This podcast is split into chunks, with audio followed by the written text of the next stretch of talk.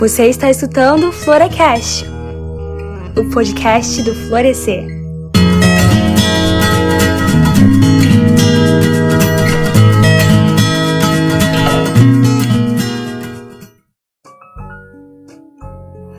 Oi, pessoal, sejam todos muito bem-vindos a mais um Florecast, o podcast do Florescer. Se você ainda não nos conhece, o Florescer é uma iniciativa criada por mulheres, para mulheres, com o intuito de compartilhar a palavra de Deus, nossos aprendizados na jornada de fé e experiências na caminhada cristã no ambiente virtual. Isso não quer dizer que nosso podcast seja apenas para mulheres. Muitos temas abordados são de conhecimento geral e gostaríamos de convidar também os homens a nos acompanharem nas nossas redes sociais e podcast. Então, enquanto escuta esse episódio, aproveita para seguir o arroba Nosso Florescer no Twitter e Instagram. E não se esqueça de seguir nossas colaboradoras também. Lá nós realizamos sorteios, postamos devocionais, indicações de livros, trechos de estudos compartilhados nos nossos grupos e muito mais. E no episódio de hoje, nós vamos falar sobre Jane Austen.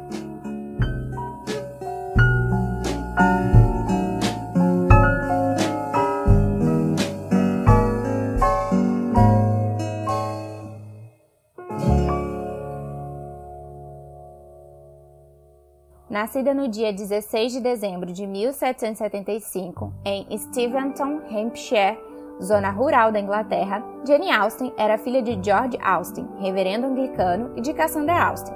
Era a segunda menina entre sete irmãos. Jane foi uma escritora inglesa, considerada uma das maiores romancistas da literatura inglesa do século XIX, autora de clássicos como Orgulho e Preconceito e Razão e Sensibilidade. Desde a pré-adolescência, ela já mostrava inclinação e talento para a escrita, desenvolvendo contos, romances e peças que lia em voz alta apresentando para toda a família.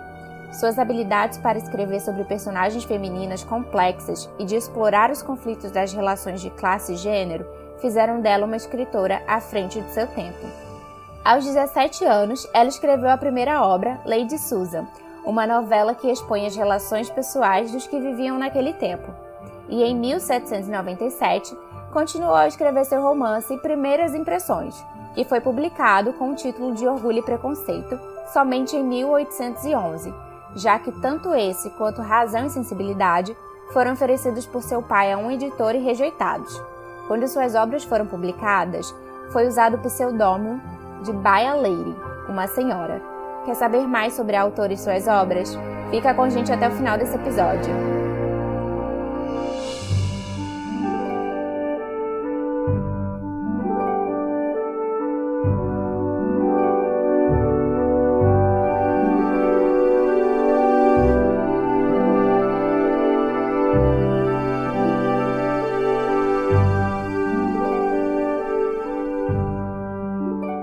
E nesse episódio, além da presença de algumas colaboradoras do Florescer, nós temos duas convidadas especiais. Oi, meu nome é Aila Amaral, eu tenho 20 anos, sou estudante de gastronomia, escrevo um pouco, mas nada muito elaborado, mais umas coisas pessoais, e eu canto também. Oi, eu me chamo Júlia, eu tenho 20 anos, é, sou estudante de Relações Internacionais é, eu também escrevo, mas na, nada demais. E eu também faço um trabalho é, com literatura na, no Instagram, com meu bookgram. Oi, eu sou a Jéssica, eu tenho 24 anos. Eu faço biologia.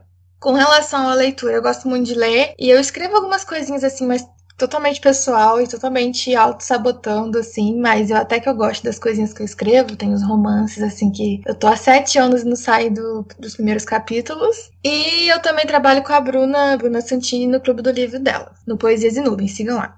Oi, eu sou a Nina, tenho 21 anos, sou estudante de jornalismo. Eu gosto muito de escrever, sempre gostei. De ler também, só que no momento eu não sei, tem uns um ano e pouquinho que eu não leio mais tanto, mas continuo escrevendo por causa da profissão e também porque eu sempre gostei mesmo. E é isso.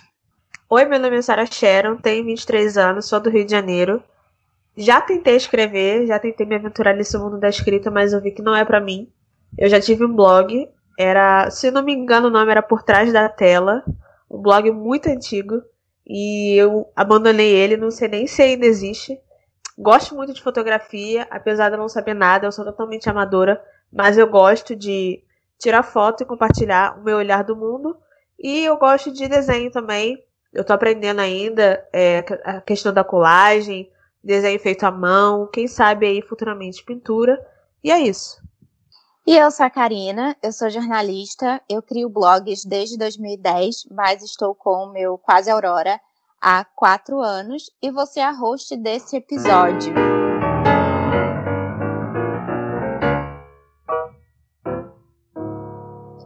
Antes de falarmos sobre o impacto das obras da Jane Austen, eu gostaria de saber qual foi o primeiro contato que vocês tiveram com o livro ou a adaptação dela. Então, é, o primeiro contato que eu tive com a obra foi em 2015, que eu assisti o filme Orgulho e Preconceito.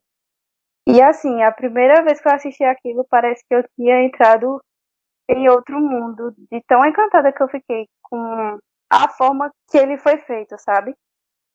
E aí passaram-se alguns anos e eu adquiri dois livros e fui vendo outros filmes como Razão e Sensibilidade.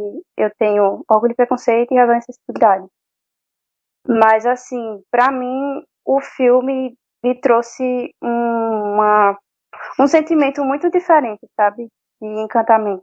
Bom, a primeira vez que eu tive um contato com as obras da Jane Austen foi. Eu era muito criança, acho que eu tinha entre os 8, 10 anos, eu não lembro. É, eu fui para casa de uma tia e elas é, colocaram Orgulho e Preconceito para assistir, elas ficaram muito fascinadas. E eu fiquei muito fascinada também, eu adorei a fotografia e eu fiquei apaixonada pelo Mr. Darcy. eu falei, tia, eu já sei como que eu vou escrever a minha cartinha, né? Que tinha aquela de cartinha, né, do futuro marido. e quando eu fiz 18 anos, eu tava lá no shopping, né, no shopping Manaíra, aliás, acho que Karina conhece. E aí eu vi o livro da Jane Austen, da Martin Claret e tudo mais. E eu vi o, é, o Orgulho e Preconceito, o título, né? Daí, a partir disso, foi que eu me aventurei na literatura é, vamos dizer assim.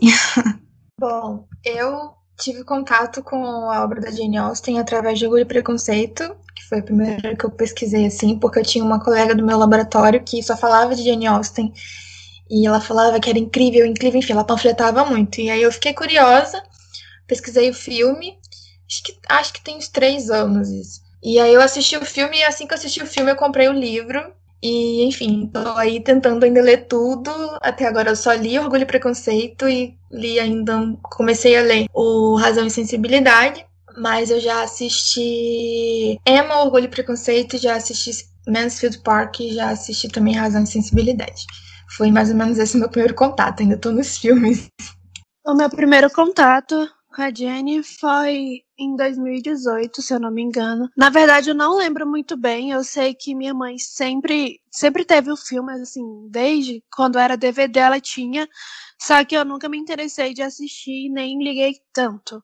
Aí eu não sei se eu vi alguém falando que era um clássico. Ah, isso. Eu li uma lista dos 100 clássicos que você deveria ler e Orgulho e Preconceito estava lá.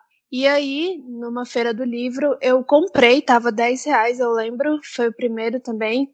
Comprei e aí eu li. Eu demorei muito para ler, acho que eu demorei uns três meses para terminar, porque para mim foi muito difícil, a literatura ainda era muito diferente. E eu lembro que ainda tava na Netflix, foi a primeira vez que entrou na Netflix. Aí eu assisti na Netflix uma vez e me apaixonei, fiquei louca. Aí nunca parei de gostar mais. Aí eu me apaixonei. E foi isso. É, meu primeiro contato com as obras da Jane Austen foi através do filme Orgulho e Preconceito. Acho que para a maioria. É, eu gostava de ler sobre romances de época. Inclusive, eu, lia, eu gostava de ler sinopses, não os livros em si, mas as sinopses dos livros mais adultos da Meg Cabot, que tem essa pegada. Já cheguei até a ler alguns deles. E aí eu descobri que tinha o um livro de Orgulho e Preconceito, eu tinha assistido o filme. Gostei muito, assisti pela primeira vez, estava passando na televisão.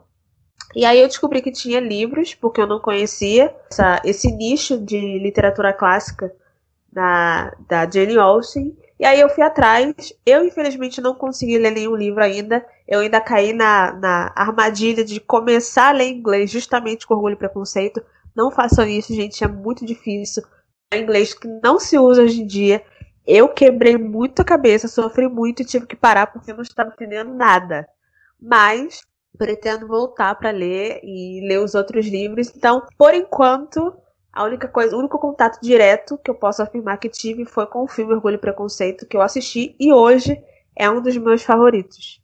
Eu acho que boa parte das pessoas que é, teve contato com a obra da Jane foi através de Orgulho e Preconceito, né? Porque é um dos livros e filmes mais famosos dela, né? Mais conhecido.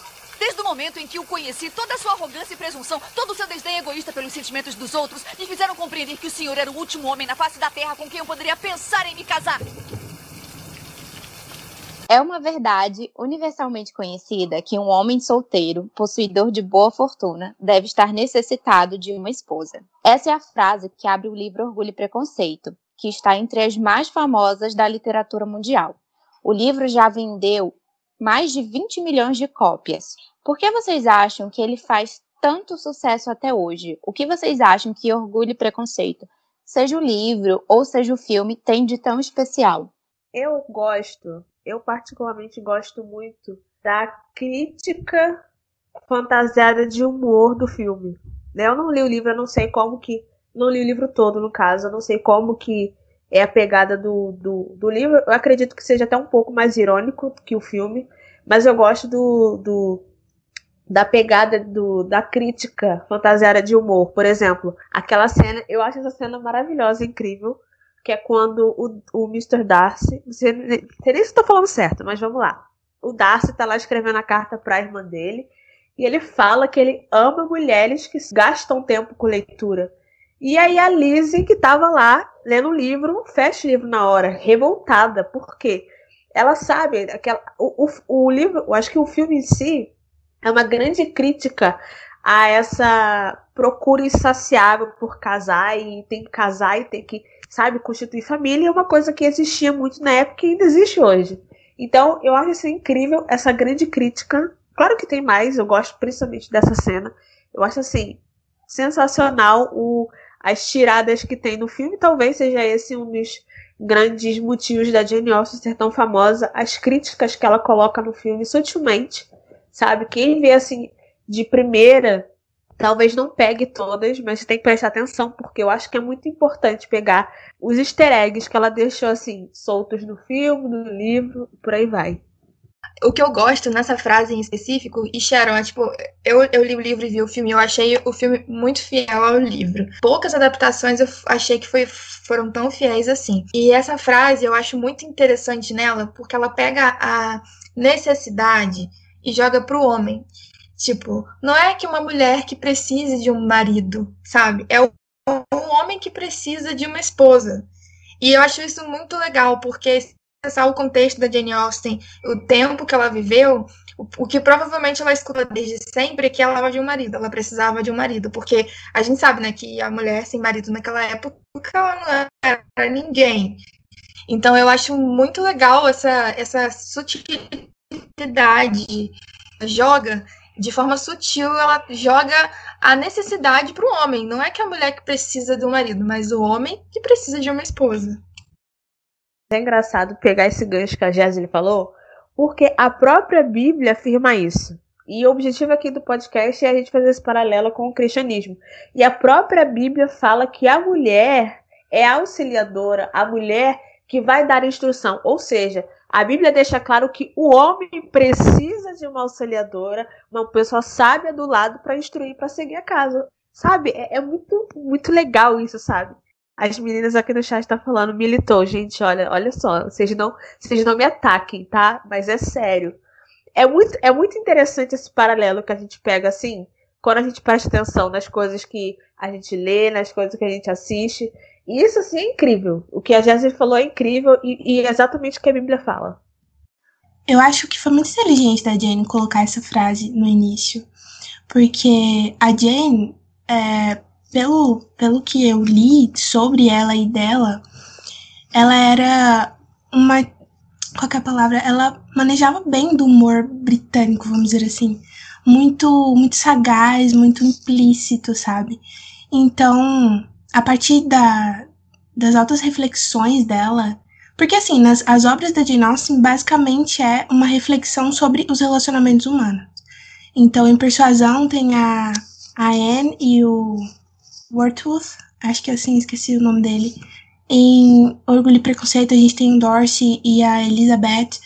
Então, essa frase eu acho que foi extremamente inteligente dela colocar no início, porque com certeza as pessoas é, iriam se perguntar: é mesmo uma verdade universal? E quando a Jane lançou esse livro, em 1813, estava é, num, num fogo cruzado de duas autoras da época, é, uma conservadora e outra não conservadora, progressista, é Mary, e eu esqueci o nome dela porque o nome dela é muito difícil.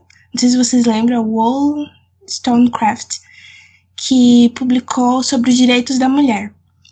E teve uma resposta. Então, esse livro da Jane Austen, ele foi publicado no meio desse fogo cruzado e acho que foi extremamente inteligente dela, porque com certeza as pessoas iriam buscar a obra dela para entender, ok, é mesmo uma verdade universal e, e isso, essa discussão tá até hoje, né? Muitas pessoas se encontram, como a gente está fazendo agora, para discutir, é mesmo uma verdade universal? Eu acho que o que me chama atenção, sobretudo, é a crítica feita, né, como todas as meninas falaram, e como ela é bem construída, sabe? Quando você lê o livro, você percebe que ela está fazendo uma crítica à sociedade e toda essa questão de que a mulher ela precisa ser é, perfeita, vamos dizer, entre aspas, mas pô, preparada para o casamento, todas essas questões que ela precisa, que ela está necessitada de um marido e ela coloca disso de uma, não de uma forma explícita, sabe? Até porque eu estava vendo alguns, algumas pesquisas e como ela conseguiu fazer uma crítica à sociedade da, da época, sabe? Escrevendo um livro. E como as pessoas, elas, digamos assim, entre aspas, não perceberam é, isso no sentido de diminuir a escrita dela, mas que ela se tornou amplamente conhecida, sabe? E realmente eu acho isso muito incrível. Eu não sabia é, desse ponto que a Júlia falou, que Orgulho e Preconceito foi lançado quando tinham duas mulheres, né, com opiniões completamente opostas ali, com seus livros e tal. É, então, realmente, acho que você conseguir alcançar o sucesso no meio de um fogo cruzado e esse sucesso ele se estender por tantos anos é algo assim que poucas pessoas conseguem.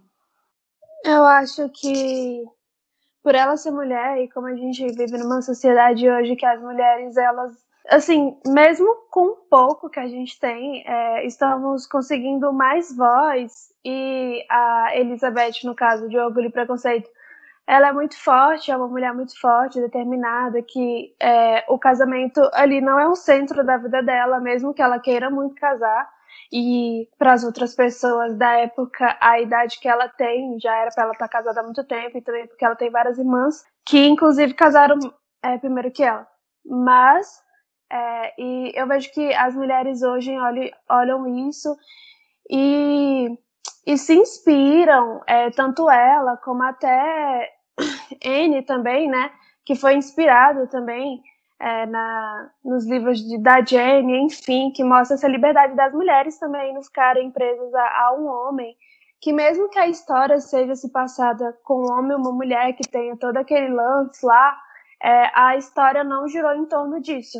E é uma coisa que é bem legal também nas histórias dela, é que mesmo que tenha um par romântico, ela conta a história de tudo que está acontecendo ao redor, porque um grande problema que acontece hoje é que as pessoas em histórias, livros, filmes, focam muito no casal e esquece que o casal tem uma família, que o casal tem irmãos, tem uma vida toda rolando lá fora e pega esses, esses vários contextos. E eu acho que por isso também hoje faz tanto sucesso. Assim, antigamente é, eu não via tanto falar sobre isso, falar sobre ela. E eu vejo que estourou de um tempo para cá, é, as pessoas estão falando mais de orgulho e preconceito, bem mais, ainda mais não só de orgulho e preconceito, mas de algumas histórias antigas. Igual esse filme que lançou é, por último, que foi Mulherzinhas também, que as pessoas estão voltando a falar. N também, que é muito antigo e as pessoas estão trazendo tudo à tona. E perceber que tão antigo, né, de 1800, é, e trazer temas tão atuais, que até hoje as pessoas falam muito, se debatem sobre isso. Eu devo dizer que você enfeitiçou meu corpo e alma e eu amo, eu amo, eu amo. Anseio que não fiquemos separados a partir de agora. Puxando um gancho do que a Nina falou, é, qual impacto vocês acham que os livros da Jane, com todo aquele contexto da época, podem ter atualmente? É, acho que a Júlia, a, a Ilha vão saber falar melhor que eu, porque elas ainda conhecem muito mais da, das obras, mas tudo que veio depois é, foi inspirado é, nas obras da Jane, né?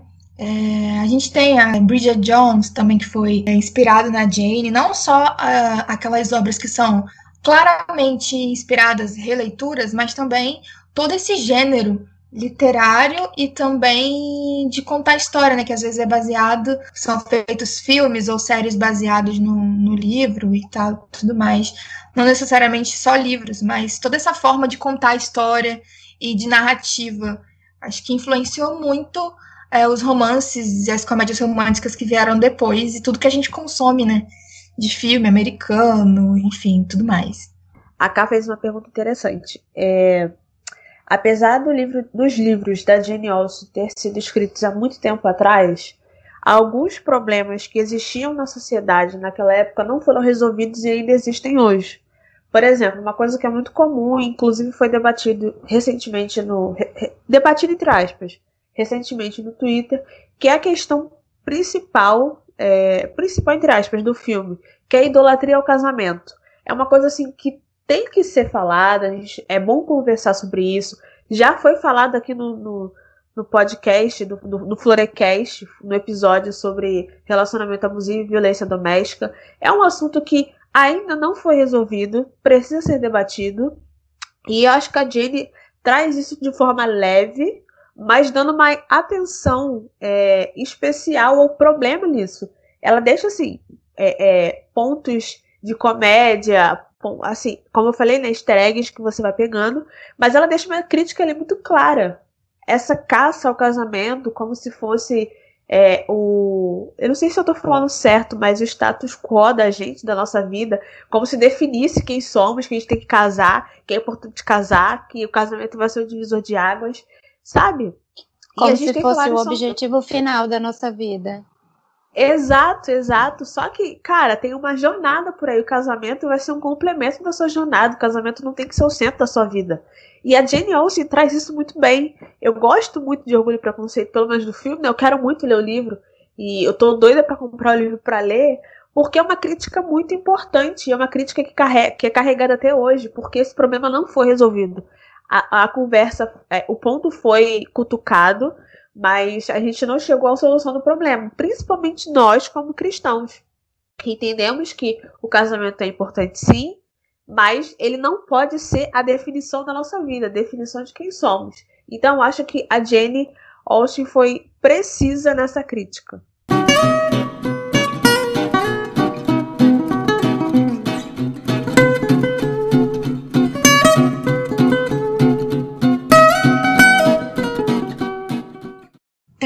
Eu acho que um, grande problema é que durante os tempos, né, vamos dizer assim, de Austen, lá no século XIX, final do século XVIII para XIX, XX, XXI, é, havia e há uma idolatria ao casamento e também há uma, um insulto ao casamento, não sei bem dizer. Claro que isso por parte de pessoas que. por parte do espectro que não tem como base princípios cristãos, né? É, então eu acho que o grande problema no que se trata de casamento, de relacionamentos, é que muitas vezes a gente entra num extremo. A gente idolatra o casamento ou a gente idolatra uma vida sem qualquer é, compromisso com os nossos relacionamentos, sabe? E a gente pode ver esse tipo de idolatria nas obras hollywoodianas.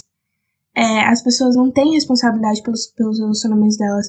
Falam em casamento, elas ficam completamente nervosas e falam, Deus me livre, ou algo do tipo. Não sei se vocês já perceberam isso. E isso leva à frase do nosso amigo íntimo, nosso amigo conhecido, João Calvino, que o nosso coração é uma fábrica de ídolos.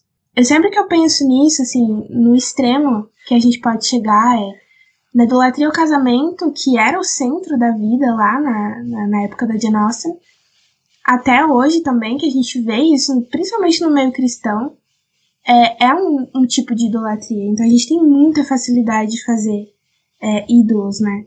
Então, é, essa exposição da Austen, assim, é maravilhosa. Nossa, eu, se eu pudesse ficar a noite falando sobre isso. Porque como a Jane ela pega toda uma coisa uh, rústica, né? Uma coisa que não era falada de maneira exposta ou algo do tipo, e tece, gente, como se estivesse esculpindo com a, li a linguagem da Austen. É uma coisa linda. Então, você enxergar é, essa realidade pelos olhos da Austen, através da linguagem dela, é assim, fascinante, fascinante. E, e requer prática para você entender a, a, a arte dela. Uma coisa que eu não queria deixar passar é que existia antigamente e tem hoje é um monte de Mr. Wickham travestido de Mr. Darcy, entendeu? Aí você acha que é o Darcy, mas Sim. é o Wickham é, fingido. Isso não mudou. Olha aí o, o irmão Lázaro aí sendo sendo preciso, falando que às vezes vem atribulado enviado do diabo para tirar nossa paz. Olha aí, fala Deus. Exatamente. Exato. É verdade. Gente, eu queria pontuar uma coisa. Eu fiquei, eu fiquei animada aqui, eu vou falar pra caramba. Eu, vou, eu vou, vou, vou, calar a boca daqui a pouquinho, tá? Mas eu queria só pontuar uma coisa. A gente não pode deixar de falar sobre a amiga da, da Elizabeth. Que eu esqueci o nome dela agora, não lembro. Mas, ah, é, uma coisa que. Isso, ela mesma. Gente, olha, sempre me incomodou muito. Eu entendi, inclusive acho que a Nina, há muito tempo, fez um tweet sobre o que incomodava a gente no, no filme, é, na história da, de Orgulho e Preconceito, e eu falei ela, apontei ela, e a Nina prontamente falou: ah, mas a gente tem que entender a, o que se passava na cabeça dela, né? Ela via o casamento como refúgio, porque ela já estava, é, tinha passado da idade de casar, já passado bastante mais do que a Elizabeth, porque ela era mais velha e ela não, ela não encontrava solução para a vida dela. Ela já se achava um fardo para os pais e ela não via saída, ela não via outra, outra coisa na vida dela senão casar para sobreviver, sabe? E eu sempre me incomodou muito isso nela. Eu sei que, graças a Deus, isso não é uma realidade. Eu espero que não seja, né? Uma realidade hoje. Mas é uma coisa assim, a se pensar sabe? Eu acho que a gente não pode deixar batido essa personagem, porque eu acho ela muito interessante muito intrigante. Nossa, sim, e isso que a Sharon falou é, é legal também, porque eu lembro que quando eu fiz o estudo, e um dos erros, assim, uma das coisas que eu achei que incomodou, me incomodou muito foi ela, nesse caso. Porque ela meio que aceitou a primeira coisa que veio pela frente, né? Aí eu lembro que eu até perguntei porque uma menina me questionou, uma menina do Florescer que leu o estudo me questionou porque ela falou que o carinha lá, o primo lá da menina que casou com ela, era um pastor e, enfim, era o melhor de Deus para a vida dela.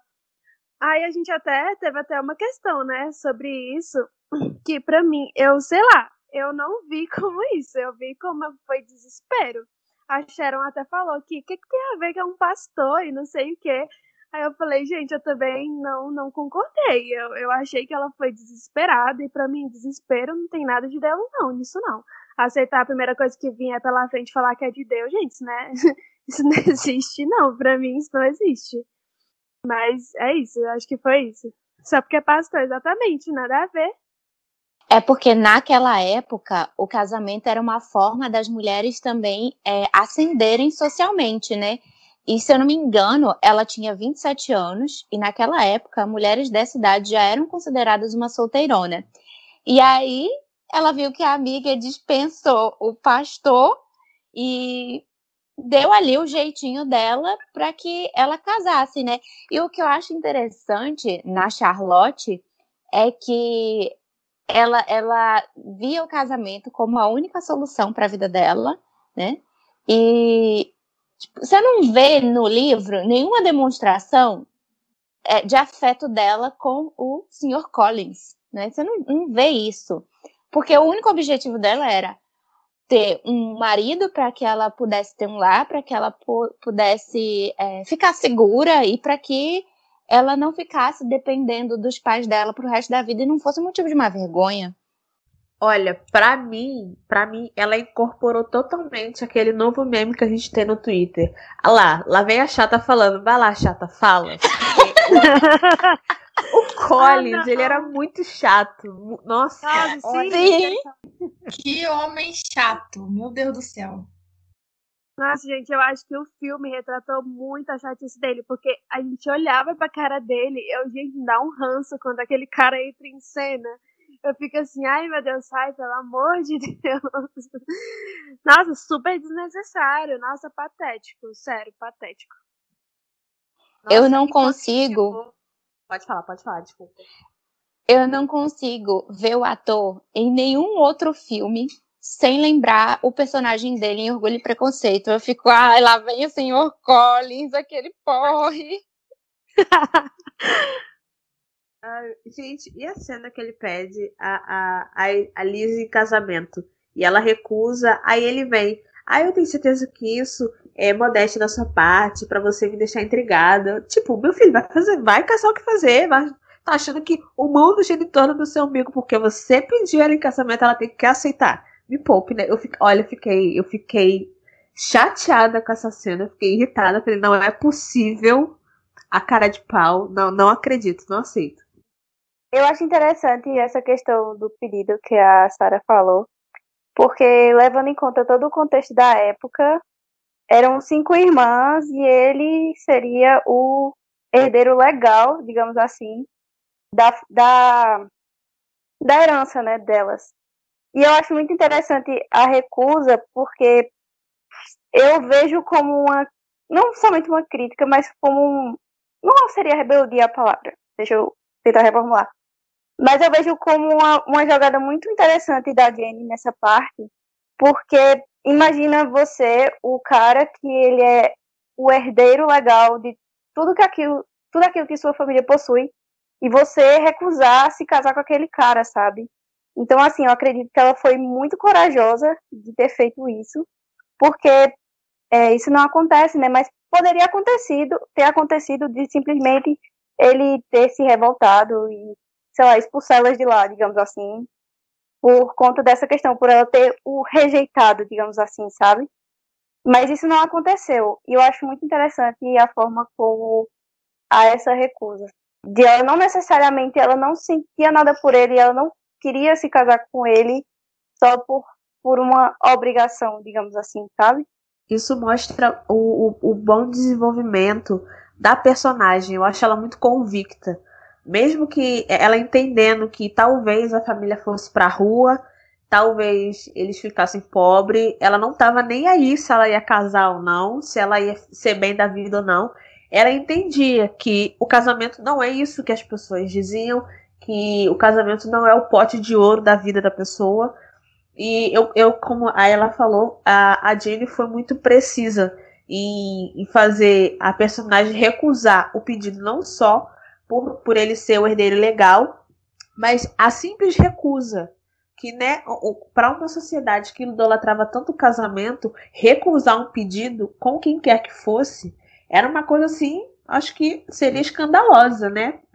Imagine então recusar o pedido de alguém, do, da pessoa que, que herdaria tudo que você tem, a sua casa, os seus bens, o seu dinheiro, tudo que você tem. E ela ainda teve a coragem de recusar porque ela entendia que o casamento não era somente isso. E o mais interessante é que ela não estava só segura em rejeitar o pedido, como também ela recebeu o apoio do pai, porque a mãe queria que ela aceitasse a proposta de casamento mas o pai falou, né, que se ela aceitasse, ela seria uma estranha para ele e nunca mais ele falaria com ela. E assim, é, o pai sabia que quando ele morresse, o Sr. Collins ia herdar tudo que eles possuíam e mesmo assim ele apoiou a Elizabeth.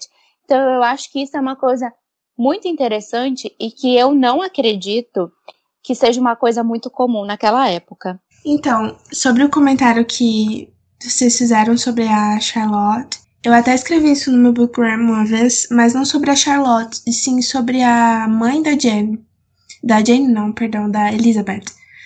É, às vezes a gente tem. Ok, ela, ela é chata. A gente assiste o filme e a gente fica, meu Deus do céu, que ser humano difícil de conviver. Mas se você for analisar bem, tanto a postura da mãe da Elizabeth quanto da Charlotte, elas estavam sendo, de certa forma, inteligentes. Elas estavam uh, na, na, na, floresta do mundo e caçando sua comida e para suas cinco filhas. Vamos dizer assim. Quando a gente vai ler de Austen, a gente precisa muito ter esse, cuidado, sabe? Tanto que quando eu vou recomendar é, Jane pra alguém, eu falo, olha, eu vou te explicar o contexto histórico. Por favor, não fale, ah, é romance de menininha, é novelinha da Globo, porque você vai estar tá cometendo uma heresia. Não é assim. É uma obra-prima. Respeite, por favor. É, quando você vai ler Jane Austen, você precisa entrar, ser a Jane. Você precisa ver o mundo com os olhos da Jane. Então ela estava retratando uma realidade e a gente precisa enxergar os porquês. Por que, que a mãe da Jane Austen é daquele jeito? Por que, que a Charlotte, quando foi falar com ela no filme, né? Ela tava lá naquele balanço, ela chegou e falou assim: não me julgue. Porque ela sabia, ela sabia da opinião da, da, da Elizabeth. E eu, no meu ponto de vista, acredito que a Charlotte ela foi muito corajosa. Porque ela mesma levantou e falou assim: não, eu vou assumir esse cargo. Porque, coitado, meu Deus, a vida inteira com o Sr. Colin do lado. É, então, assim, minha opinião, gente, perdão. Eu acho que a, a Charlotte e a mãe da Jane, não sei se vocês comentaram também sobre ela, são mulheres corajosas que tiveram que fazer o que fizeram por conta do contexto que elas estavam inseridas, que não eram contextos muito favoráveis para as mulheres, sabe? Não, mas eu, eu acho isso que a Júlia falou muito interessante, porque a gente mostra a complexidade da construção dos personagens da Jane Austen, né? Não é só um personagem que você olha e você já tem uma opinião formada. Eu percebo isso em, em todas as obras que eu ouvi dela. Tipo, hoje eu, eu fui assistir o, o, Razão e Sensibilidade de hoje, até pra poder já vir já com ele engatilhado. E eu fiquei o filme inteiro tentando julgar as atitudes das pessoas, entendeu? E às vezes é difícil. E às vezes não existe só um julgamento mesmo, entendeu? Porque é complexo, não é 8 ou 80. Eu acho isso muito interessante na escrita dela. Um fator que eu acredito que seja também que a torne tão aclamada hoje em dia, pelo menos para mim, é a forma como ela escreve os personagens e o quão bem eles são bem construídos, mas sobretudo eles são humanos. Ela consegue trazer características não irreais, mas de pessoas que eu e você conhecemos e traz aquilo, sabe, para dentro da história.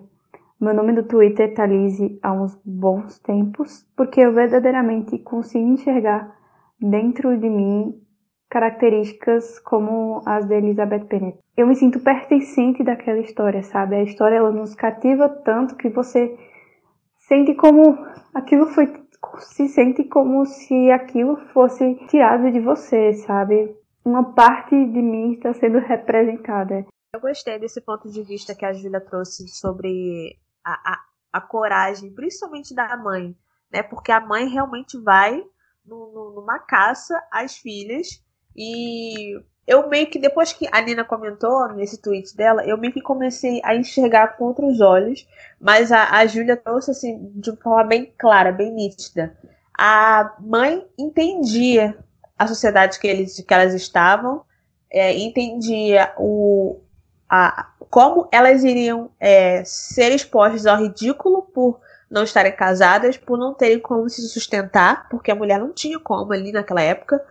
E ela falou: a minha vida como mãe vai ser fazer vocês casarem. Essa é a minha alegria, né? Que ela fala no filme. E, e, e, ela até brinca: quando vocês tiverem filhos, vocês vão entender o que eu tô falando. E é, a Júlia trouxe assim: acho que a, Júlia foi bem, bem, é, bem precisa também, né? Em falar sobre a coragem, porque realmente é uma coisa a se pensar. E, e, é engraçado que a mãe dela, a gente, a gente tem essa coisa de que é uma, uma mulher chata de se conviver, mas realmente ela estava ali tentando fazer com que as filhas dela tivessem um futuro. E é interessante a maneira como ela age, porque quando a. Como é o nome da irmã da Elizabeth? A Jane. A Jane tá ali apaixonadinha pelo Sr. Bingley e ele também tá apaixonadinho por ela. E ela recebe um convite para almoçar na casa. E aí ela vê que o tempo tá virando e a filha pergunta: Eu posso ir na carruagem? E a mãe fala: Não, você vai cavalgando. Porque ela já tinha ali tudo arquitetado para que a filha pegasse chuva, ela tivesse que ficar lá e o senhor Billy é, passasse mais tempo com ela. Então você vê que a mãe dela, ela usa de artimanhas para tentar é, conquistar o que era o objetivo final da época, que era o casamento para a mulher, porque só assim elas teriam segurança, elas teriam um futuro, elas poderiam é, crescer na sociedade, né, por conta disso.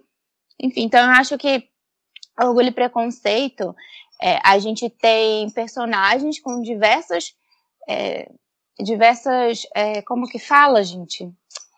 Temperamentos, de, com personalidades bem diferentes e que a gente pode extrair aprendizados de cada um desses personagens, mas como a Júlia falou, a gente tem que olhar principalmente para o contexto da época, porque senão a gente vai querer ficar julgando a obra e vai dizer, ah, mas é ruim, porque olha como a mulher era assim, olha como o homem era assado. Gente, era século quê? 18, 19?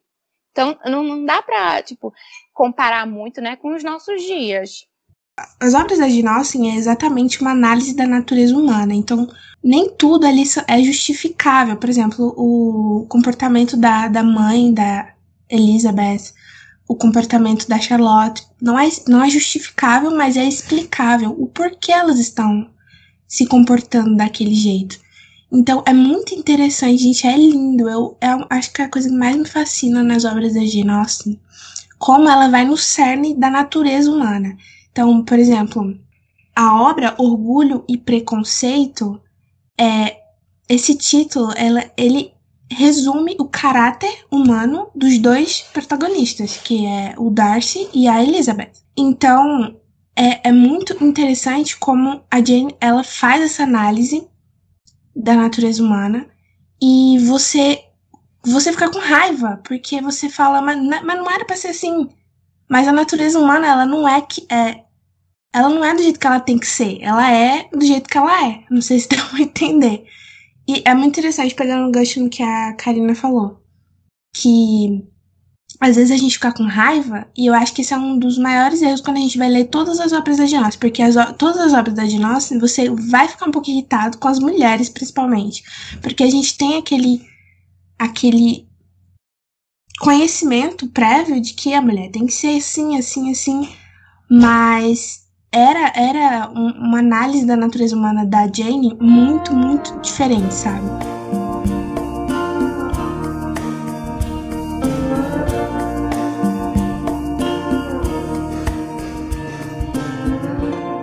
Alguns livros da Jane foram adaptados para o cinema e televisão. Emma, Razão e Sensibilidade, Persuasão, Amor e Amizade, Palácio das Ilusões e Orgulho e Preconceito, que teve não apenas uma, mas várias adaptações e inspirou outras. A minissérie da BBC, de 1995, é provavelmente a adaptação mais fiel do livro e a mais favorita dos fãs. A razão dos seis episódios serem tão bem enaltecidos é o fato de que, por se tratar de uma minissérie, a história pode ser contada com mais riqueza de detalhes e não excluir tantos acontecimentos quanto nos filmes. O diretor Diana Karenina e Desejo de Reparação, Joey Wright, adaptou o clássico para as telas em 2005, e essa talvez seja uma das versões mais populares e conhecidas. O diretor usou a liberdade de alterar algumas cenas do livro, que, na minha opinião, ficaram ainda mais emocionantes. Mas como seria orgulho e preconceito nos dias de hoje? Delise Bennett Dyers ficou no ar de 2012 a 2013 e mostrava em 100 vídeos de cerca de 5 minutos toda a história do livro, mas em um contexto atual. Já em Noiva e Preconceito, de 2004, é uma coprodução musical entre Índia, Estados Unidos e Inglaterra. E há também outra minissérie da BBC, em três episódios, que se passam seis anos após os acontecimentos narrados por Jane em Orgulho e Preconceito. Há também um livro chamado Nas Sombras de Longbourn, de Joe Baker, que é um spin-off sob o ponto de vista da área de serviço da família Bennett. Esse livro vai falar sobre como os funcionários veem toda a família e algumas situações que eles vivem. O famoso filme O Diário de Bridget Jones, para quem não sabe, foi inspirado em Orgulho e Preconceito. E Lost in Austin é uma releitura do livro em forma de minissérie feita em 2009. Essa minissérie é mais ou menos assim: uma garota da atualidade acaba parando no livro Orgulho e Preconceito, enquanto a Elizabeth para no século XXI. Há também a divertidíssima comédia Austenlândia, lançada em 2013, que eu já assisti, recomendo se vocês quiserem dar boas gargalhadas e ver muita cena de vergonha alheia. E a última e mais atual, abre aspas, adaptação, foi a paródia Orgulho e Preconceito e Zumbis, lançado em 2016. Dito isso, eu vou fazer uma pergunta polêmica para vocês. Vocês preferem os livros ou os filmes? Tem algo que vocês acham que a liberdade cinematográfica deixou melhor? É, para mim, é um pouco complexo dizer. Eu prefiro livro, eu prefiro filme, porque eu gosto muito de ler, mas também eu sou o tipo de pessoa que assistiu os filmes umas 30 vezes, assim, no mínimo. Então, tentar colocar em um patamar o que eu prefiro fica um pouco difícil para mim. Mas eu acredito que no livro você tem uma riqueza de detalhes muito grandiosa. E conhecer a escrita da Jenny através do livro é fantástico, sabe? Você percebe toda a crítica social, você vê toda a ironia que ela coloca é, nos livros e para mim assim é uma experiência única, de verdade. Se você tiver a oportunidade de ler, leia. Eu quero mais na frente ler as outras obras, até o momento só li duas. Mas assim, a leitura é extremamente rica. Você ri, você chora, você sente raiva e você se apaixona por cada um dos personagens, sabe? Mas, em específico, sobre o que eu acho que ficou melhor, vou falar especificamente sobre Orgulho e Preconceito. Eu acredito que no filme, aquela cena da chuva é. Não tenho o que dizer daquela cena da chuva. Que o Mr. Darcy fala que, que ama ardentemente e ela fala que ele é o último cara do mundo. Meu Deus, será que eu tô dando spoiler? Pensativa. Mas que ela fala que ele seria o último homem do mundo com que ela casaria e tem toda aquela tensão e parece que eles vão se beijar e aquele negócio e você fica, meu Deus, o que vai acontecer agora, sabe? Eu acho que essa cena, assim, pra mim, é incrível. Eu devo dizer que você enfeitiçou meu corpo e alma e eu amo, eu amo, eu amo. Anseio que não fiquemos separados a partir de agora. E a cena da mão que quando ela vai subir na carruagem, ele pega na mão dela.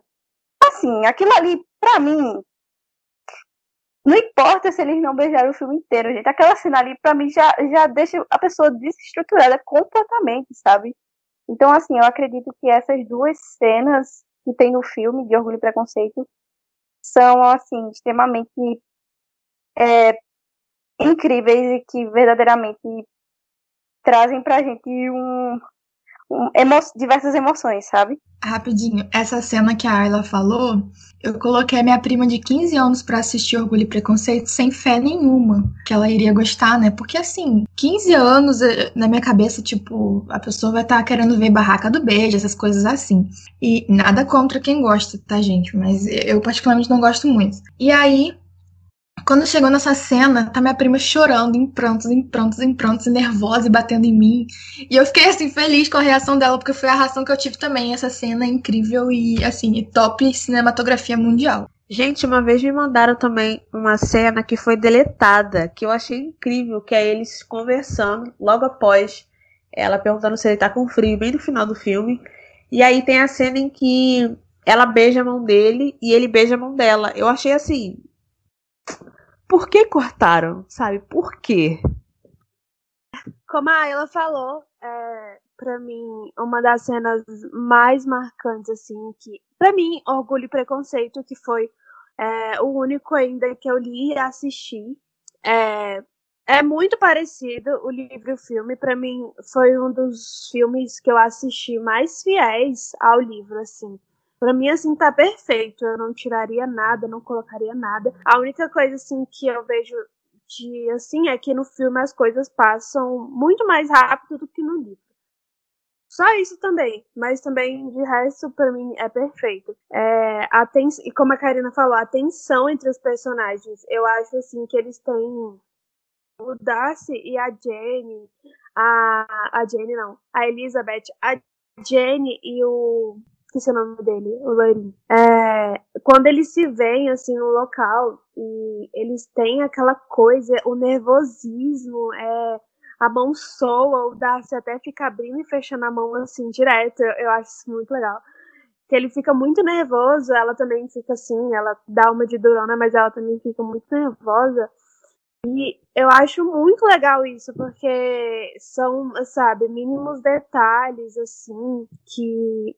Ai, o amor.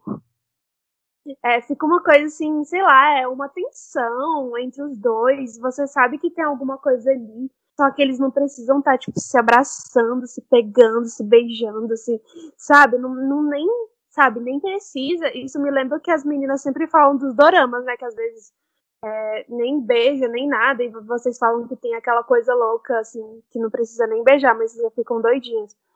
E eu acho isso incrível, eu acho isso incrível em todo o filme, em todo o filme, até nessa parte do que ele fala que ama ela ardentemente. Nossa, gente, eu assisto essa cena chorando, e assim, chorando, chorando. Todas as vezes que eu assisto o filme, eu morro de chorar nessa cena, porque para mim é uma das mais fortes. Porque ela tá com raiva e ele também tá com raiva, e ele fala um monte de coisa, ela fala um monte de coisa, e acaba que depois ela vai embora e deixa ele lá sozinho. Nossa, assim, não tem como não. Assim, quem gosta mesmo, não tem como não chorar, assim, sei lá. E é aquela coisa que se fossem outros filmes, depois de uma briga eles teriam se beijado, que é uma coisa que não acontece, que ela vai embora.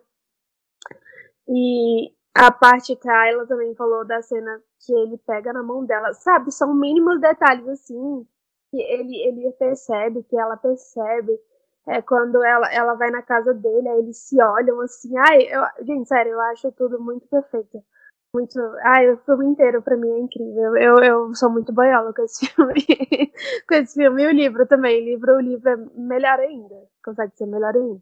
Orgulho e Preconceito é a prova viva, viva de que não é preciso ter pegação, pele, gente se agarrando para ser uma obra-prima. Porque, assim, o clássico do cinema é Orgulho e Preconceito. Mesmo se você não gosta, você vai ter que concordar. É um clássico, então não é necessário é, ter pegação. Eu nunca cheguei a assistir Dorama, mas eu acredito que deve ser muito bom, porque não precisa desses artifícios, né? Pra ser bom. é, eu, particularmente, não acho que livro e cinema possam ser comparados, porque literatura tem. Funciona de um jeito, a literatura funciona de um jeito e o cinema funciona de outro jeito. No, no que se trata de Austen, eu prefiro ler os livros, mas eu acho que as duas os dois tipos de arte, vamos dizer assim, eles funcionam diferente. Então, é, eu gosto mais de ler os livros da Jane porque, meu, é muito saboroso. Sempre que eu leio um capítulo, às vezes eu tô lendo outros livros, eu fico com saudade, porque parece que a literatura austiniana, vamos dizer assim, é, é uma casa, sabe? É gostoso, é como se eu estivesse conversando com uma amiga.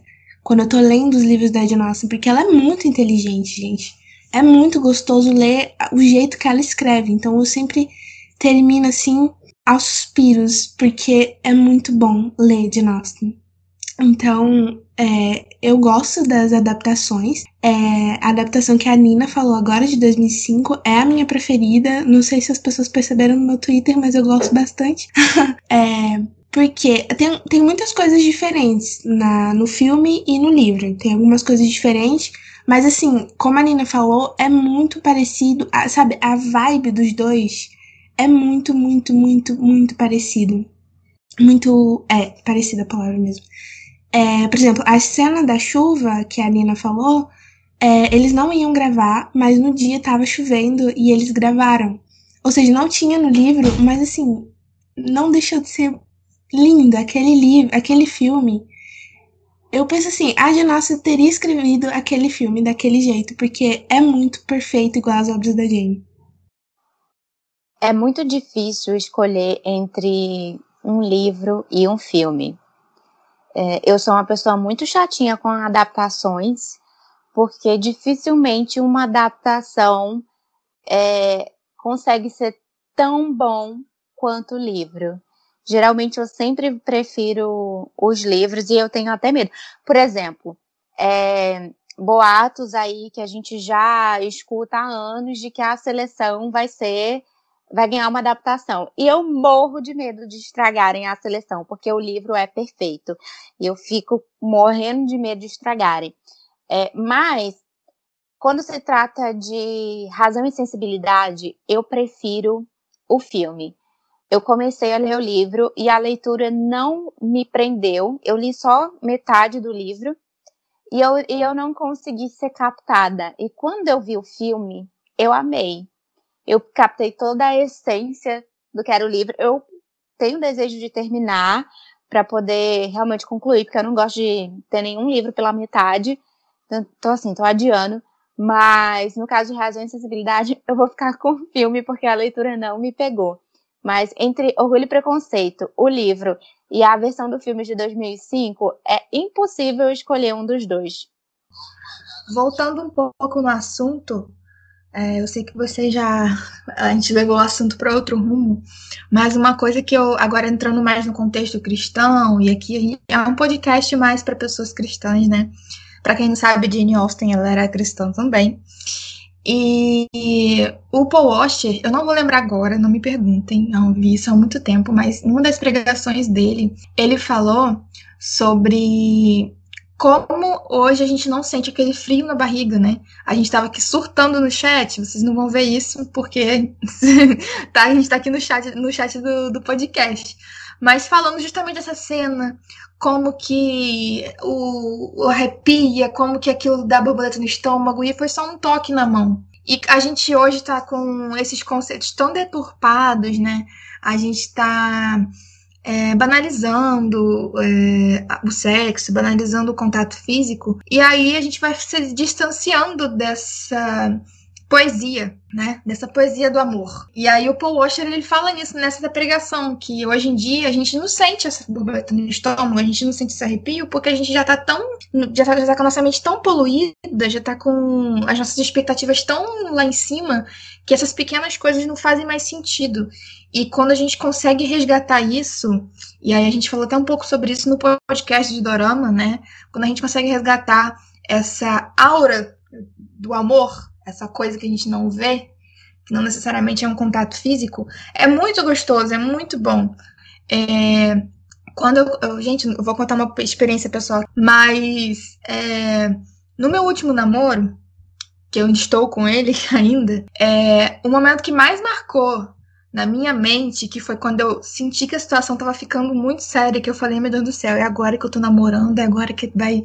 Meu Deus do céu, eu vou ter que namorar, e eu tô gostando dele, ele tá gostando de mim. Foi quando a gente. Quando ele pegou na minha mão e eu instintivamente eu entrelacei os nossos dedos. E aquilo me deu um surto tão grande porque eu não queria namorar naquele momento. Eu tinha acabado de sair de um outro relacionamento. E aí, tipo, depois que a gente vai passando por todas essas coisas, eu falo, cara, foi tudo bem que eu fiquei passando mal porque eu tinha pegado na mão dele, mas foi legal, sabe? Porque foi uma coisa que me marcou e que eu senti aquela borboletinha no estômago e falei: caramba, tá ficando sério agora, é uma coisa muito importante isso aqui que tá acontecendo.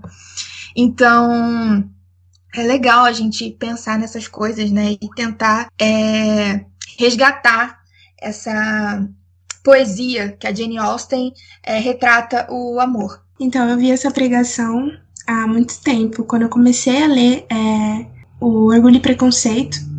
E aquilo me deixou assim, meu Deus, isso é verdade. Porque quando a gente vê os dois ali, que ele fala most ardently, I love you e tudo mais, a gente fica tudo suspirando. A gente vê aquela tensão e a gente fica torcendo, beijo, beijo, beijo, beijo.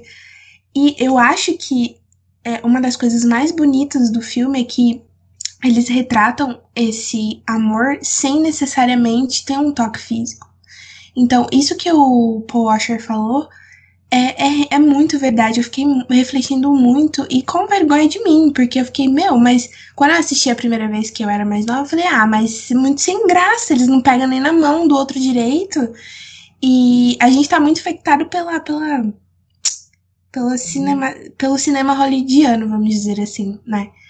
E a gente precisa realmente perceber isso, porque assim, a gente acaba trazendo isso para as nossas vidas, sabe? A gente acaba trazendo essa, esse, é, é, essa demanda de pele e tudo mais para nossa vida. E a gente esquece de apreciar o quão, quão bonito é os pequenos detalhes, sabe? Como a Jéssica acabou de contar. Gente, que lindo, Jéssica. Nossa, tava aqui suspirando. Muito fofo. A gente precisa prestar atenção isso nos nossos relacionamentos com os nossos namorados, os nossos futuros namorados ou noivos e esposos, sabe? Existem coisas muito mais importantes do que o toque físico, meu Deus. Vamos aprender isso, mundo. É interessante que essa crítica que a Júlia fez, a gente até deu uma pincelada e falou no, no Florecast de Doramas, né? Essa questão da hipersexualização que a gente tem nessas, nessas produções cinematográficas, tanto em, em, é, em filmes e séries, isso é muito ruim, é muito prejudicial pra gente, sabe? É prejudicial demais pra nossa mente. E principalmente a gente que é cristão, né? Acho que foi a ele até comentou sobre isso. O quanto a gente tem que se policiar, porque isso acaba influenciando negativamente, a gente não percebe, sabe? Então, é, eu gosto do, do, do, do filme, né? Da, da, do romance que a Jane Austen retrata nos livros, justamente porque ele foge dessa hipersexualização que a gente está tão acostumado, sabe? É, é um alívio.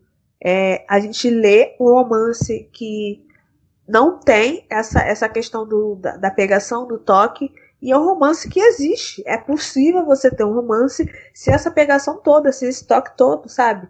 Então, eu acho muito pertinente o que elas falaram. É muito interessante, né? Essa, essa questão do, do romance que a Jane Austen traz. E não só a Jane Austen, tem outras, é, outros livros que retratam o romance com a mesma pegada. Então, assim, é, eu não vi a pregação do Paul Auster, mas eu creio que tenha sido pertinente, ter, é, seja importante, porque é realmente de fato uma coisa que a gente deve se atentar.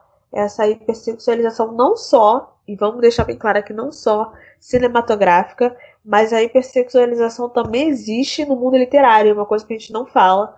É, eu não, não li livros, os livros da Jane Austen, mas eu creio que não exista isso nos livros dela.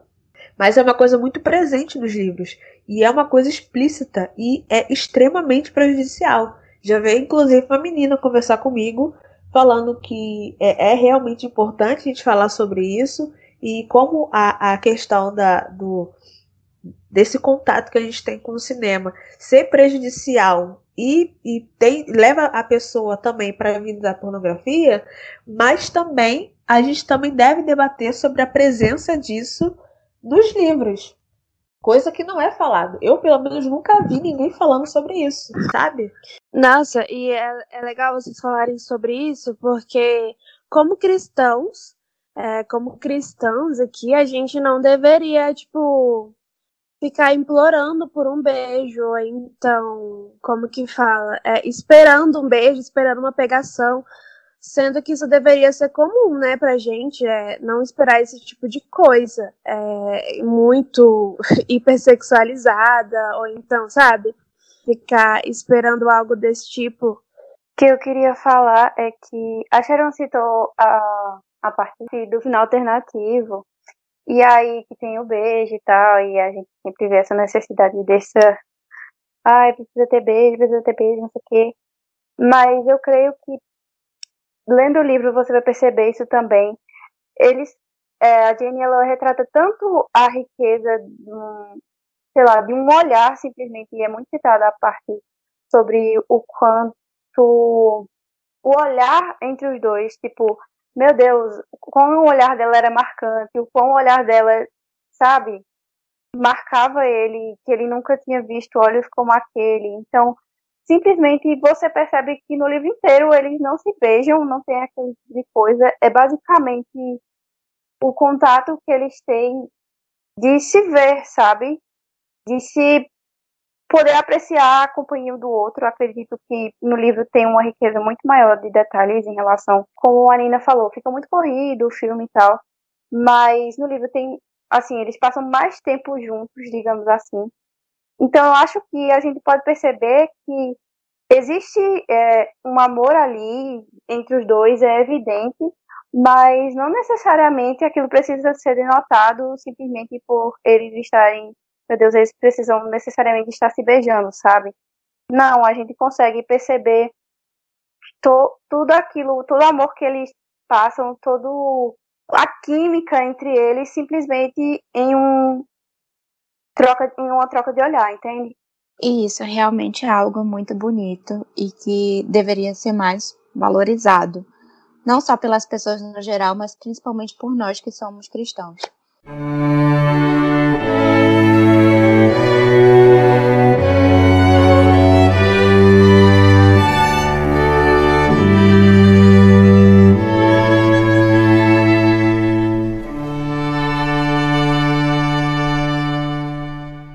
Agora, para vocês conhecerem um pouquinho mais a autora, eu vou compartilhar algumas curiosidades sobre ela. A primeira delas é que depois que Jane Austen morreu, seus parentes queimaram boa parte de sua correspondência. Poucas cartas foram salvas por sua irmã Cassandra, de quem era bastante próxima. A partir de então, a família tentou criar a imagem que queriam que as pessoas tivessem da escritora, alguém dócil e impecável. A única imagem que existe da autora é de um retrato que Cassandra pintou e que, segundo várias fontes, não correspondem à figura de Jane. De acordo com algumas informações, Há relatos de conhecidos que descrevem a autora de Orgulho e Preconceito como uma boneca, com bom humor e uma boa dose de cor na face. Outros dizem que ela tinha bochechas cheias e arredondadas. Já um de seus vizinhos afirma que ela era uma pessoa alta e seca, com as maçãs do rosto muito salientes. Outra curiosidade é que aos 20 anos, Jenny conheceu Tom Lefroy, sobrinho de uma família amiga. Os dois se encantaram um pelo outro e, na época, como os jovens não podiam ficar sozinhos e só poderiam se corresponder se estivessem noivos, os dois quebraram essas regras e esse comportamento foi considerado vergonhoso pelos amigos e familiares que acompanharam o caso. A relação deles foi retratada no filme Amor e Inocência. Mas ao contrário do que a adaptação mostra, eles se encontraram quatro vezes em ocasiões sociais e nunca chegaram a ter um envolvimento mais sério.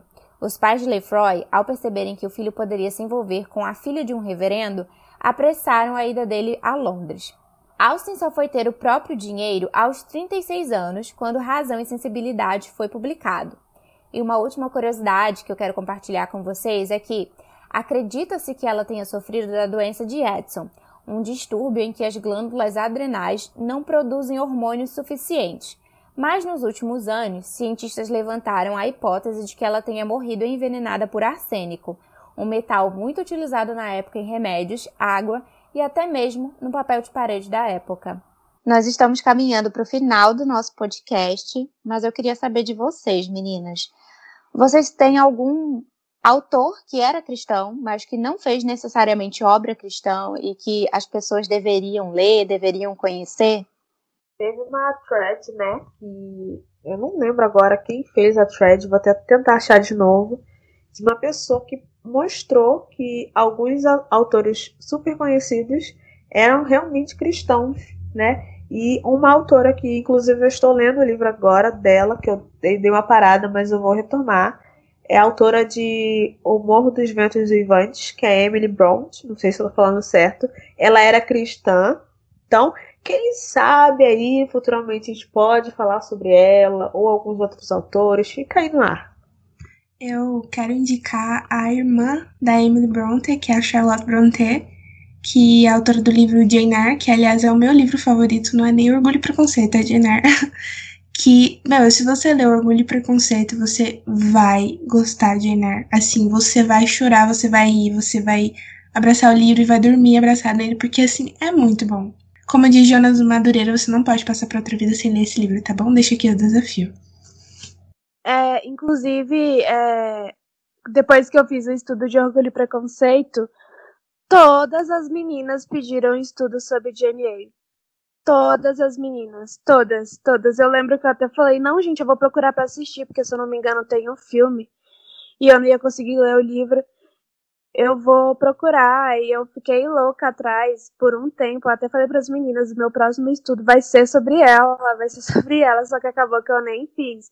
Mas umas meninas ainda me pedem para fazer sobre, é, enfim, porque é muito legal. Mas é, o que eu quero indicar, uma escritora que eu quero indicar é a Lucy Maud Montgomery, que é a autora de Anne de Green Gables, a nossa famosa Anne, né, da série. É, os livros estão muito baratinhos na família cristã e em vários outros sites, então tá acessível para todo mundo. Então quem puder ler, leia e assista a série também, que não consegui ler.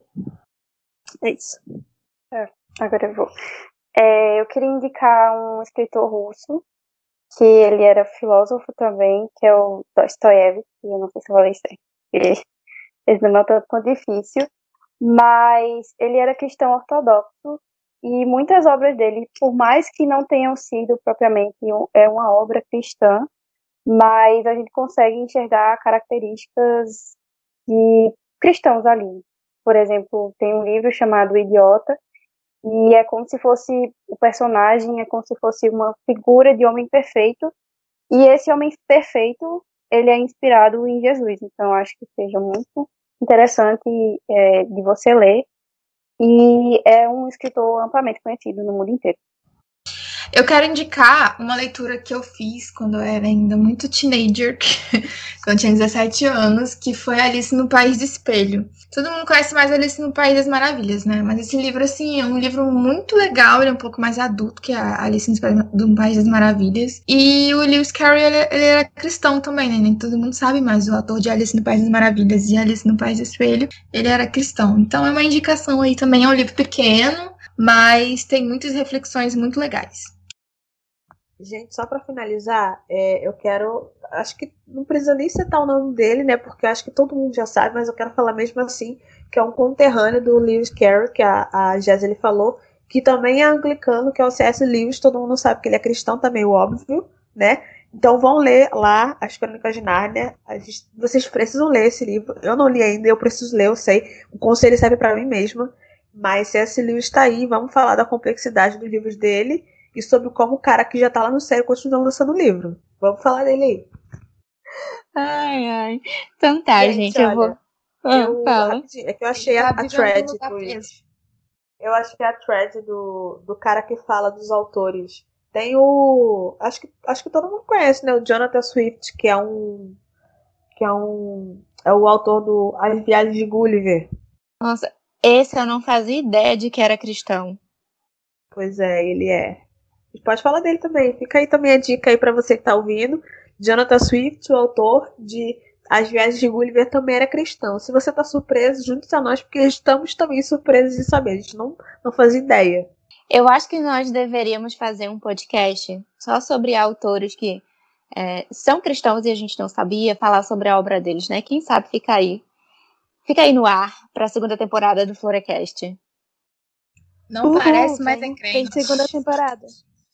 Olha, se vocês que estão ouvindo quiserem gostarem dessa sugestão, eu sugiro que vocês taquem muito stream nesse, nesse podcast, sabe? É que a gente entender que vocês estão interessadas, interessados Sim. em ouvir mais.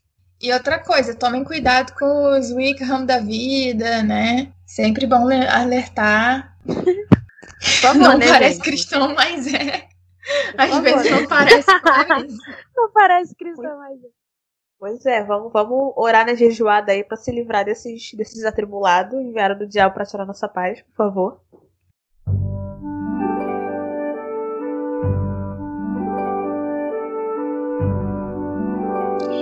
E chegamos ao fim de mais um Florecast. Eu quero agradecer a vocês que ouviram esse episódio. Peço que, por favor, vocês compartilhem muito nas redes sociais e agradecer também a presença de cada uma, não só das nossas convidadas, mas das colaboradoras.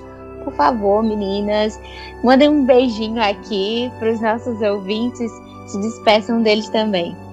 Eu queria agradecer às meninas do Florescer, a Nina que falou comigo, agradecer pela oportunidade e que vocês verdadeiramente, depois desse podcast, se encantem é, muito mais, caso já sejam encantados mas Caso não, que vocês busquem sobre a Jane, sobre filmes, sobre os livros, porque eu tenho certeza que vocês não vão se arrepender.